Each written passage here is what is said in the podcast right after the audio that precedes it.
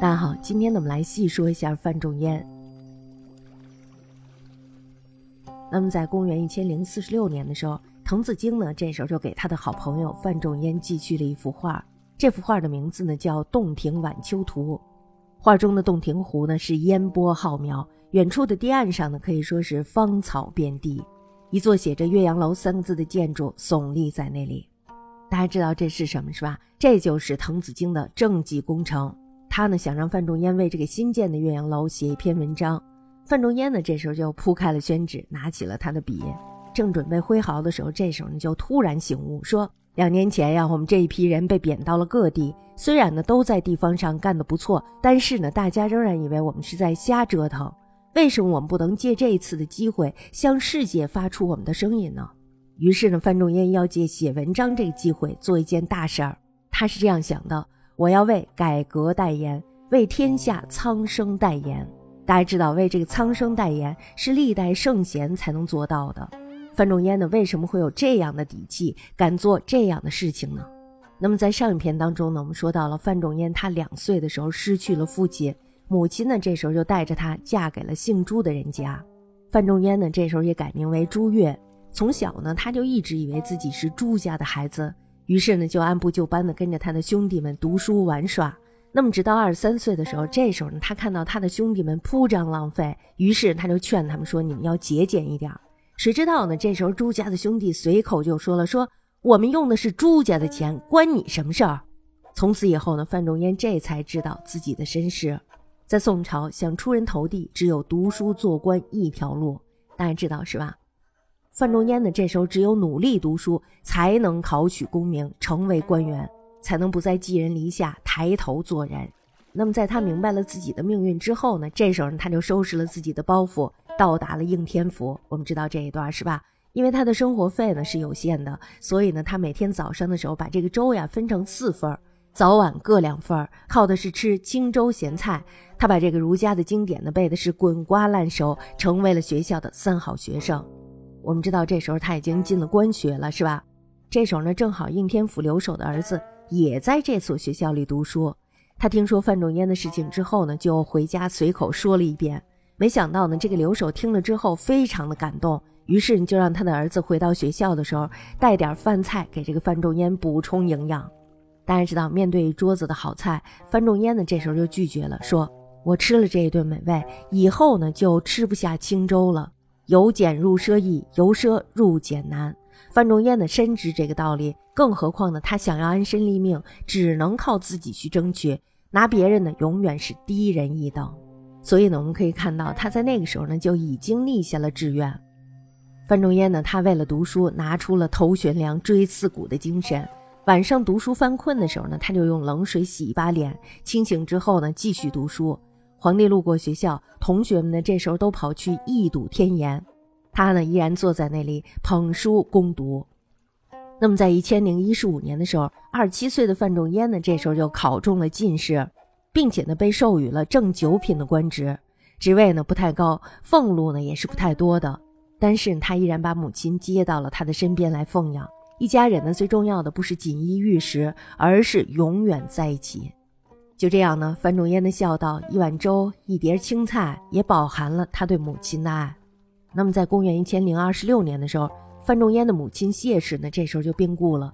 范仲淹呢，于是就穿着丧服回到老家守孝。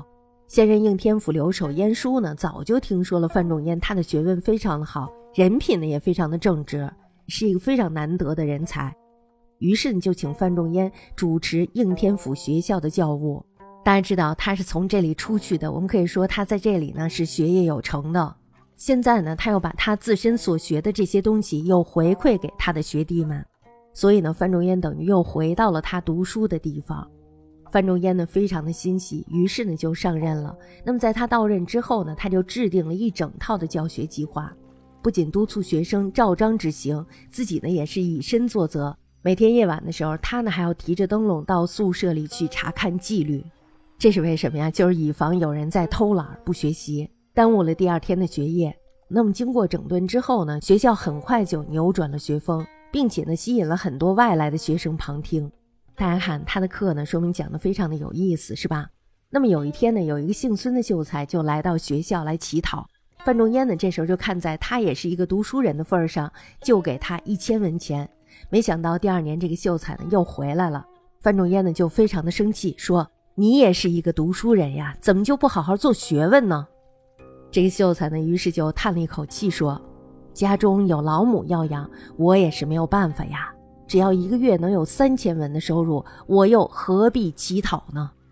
范仲淹大家知道，他是体验过这种贫穷的，所以呢，他知道这个穷人每日奔波就已经付出了全部的体力，哪里还有什么精力读书呢？于是他就为这个秀才在学校里找了一份工作，让他呢领到了一份薪水，并且呢能够静心读书。让范仲淹没有想到的是，他随手的这一善举呢，竟然造就了一位大儒孙父。孙秀才呢，经过刻苦的读书。那么在十年之后呢，竟然能在泰山脚下聚众讲春秋。这时候呢，范仲淹才读懂了杜甫为什么会发出“安得广厦千万间，大庇天下寒士俱欢颜”的呼喊。因为贫穷呢，真的是可以限制人的想象力的。那么从此以后呢，不论在哪里做官，他都以办学校、兴教育为根本，因为他希望天下的学子都能够像他一样，靠知识改变命运。常怀悲悯之心，才有大慈悲之爱。范仲淹呢，三十六岁才做父亲，在那个年代呢，属于中年得子。那么按照一般的情况，他的孩子呢会被娇惯成衣来伸手、饭来张口的小少爷。可是呢，大家知道范仲淹呢，他本来是一个懂教育的人。那么在他的教导下，四个儿子呢，全都成为了守礼的君子，国家的栋梁。范氏家教只有四个字：以身作则。在宋夏边境的战争中，范仲淹呢作为军中的主帅，为了解军中的实际情况，这时候他就派他的长子范纯佑到基层去，并且呢特地的叮嘱他不要暴露身份。范纯佑呢天天跟士兵们同吃同住同劳动，所以呢能够了解到军队基层最真实的一面。然后呢他再把这种真实的情况悄悄地汇报给他的父亲。一旦要是发现人才的话，那么范仲淹呢就会立即提拔。